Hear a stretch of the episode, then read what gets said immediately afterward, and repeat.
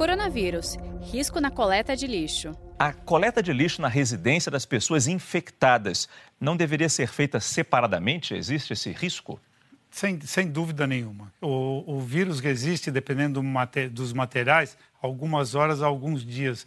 É, teoricamente, deveria haver alguma orientação e até um, uma coleta separada. É, mas é difícil fazer Muito isso nesse difícil momento. na prática. Mas ela tem que tomar algum cuidado, então, na hora de embalar o lixo dela, se ela estiver é, infectada? Que ela lave bem as mãos antes com água e sabão, embale o lixo, jogue fora, lave bem com água e sabão, de preferência usar a máscara. Se ela está infectada, a qualquer tipo de contato com o meio externo, usar a máscara e proteção. Agora, a preocupação com o lixeiro. Esse, vivo, esse lixo sobrevive quanto tempo?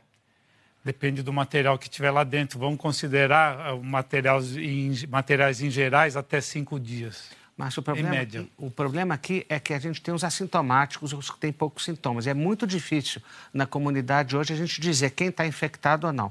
A gente tem que lidar com o lixo, com o lixo como um fator de infecção. Quem manipula tem que higienizar as mãos.